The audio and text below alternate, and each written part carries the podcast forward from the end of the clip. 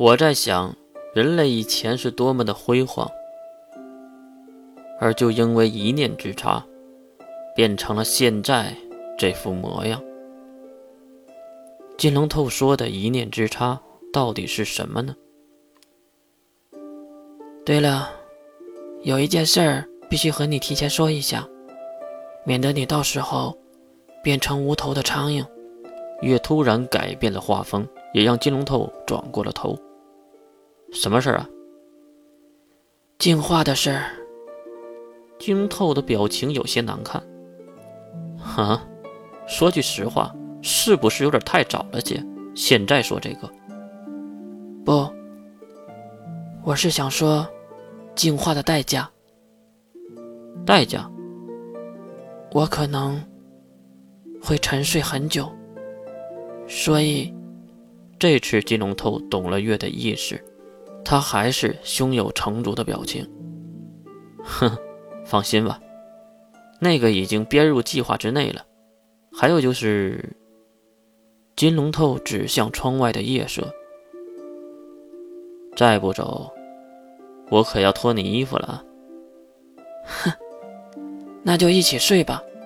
边说，越脱下了自己的骑士服，然后连同内衬也是脱了下来，上身赤裸，下身只留下了一个男性的内裤。看到如此春光，金龙头的眼里却布满了恐惧。为什么？会是恐惧呢？整顿的心里，冷静了思维，金龙头露出了困难的微笑。哼，呵呵，你就不能换一个底裤吗？我又不是变态，我才不会穿女性的。很明显，金龙头的话语有些磕巴。呃。话又说回来，你这是要干嘛呀？脱了衣服的月有点冷，急忙钻进了一旁的被子里，然后露出了小脑袋。我今天要和你一起睡，但是如果你敢碰我一下，我就放弃你所有的计划。应该是小恶魔的胡闹，可不知道为什么，在金龙头的脸上看不出平静，他在恐惧什么呢？哼，这个就是你说的惩罚呀，还真够变态的。估计我今晚上是没法睡了呀。金龙头也是随意脱掉衣服，在月身后钻进了被子。你是不是喷香水了呀？用你的脑袋想一想，我能喷吗？金龙透托起月的银发，放到鼻子边闻了闻。可是你的身体。和头发都很香啊，有一种说到一半，月帮忙回答，有一种让人占为己有的冲动，这并不是香气，而是诱惑。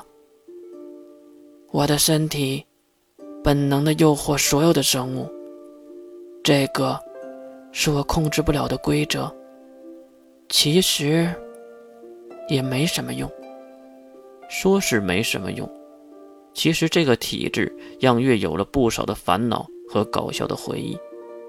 金龙头放下手中的银发，我说：“你别给我看后背呀，你倒是转过来呀。”月带着奇怪的表情转了回来，看到月的脸上不该有表情，金龙头咬了咬牙：“哼哼，我终于明白，这还真是一个惩罚呀。”是吧？金龙透把手放在月的肩膀上，并轻轻的拍了拍。你想要安慰，还是要亲一下吗？月指着自己的嘴。你欲求不满吗？不亲就算了。季龙透收回了手，并平躺的看向天花板。你会亲的人。我能想象得到，而你如今躺在我的身边，并不是想让我占你的便宜。我知道你想告诉我的是，你很信任我，信任到可以赤裸的和我同床共枕。有什么话，您就直说吧，使者大人。金龙透的话让月违心的一笑，月那张不该有表情的脸上，竟然浮出了新的表情。那我就开门见山了。为什么华无知道了宇宙真理，却没有事儿呢？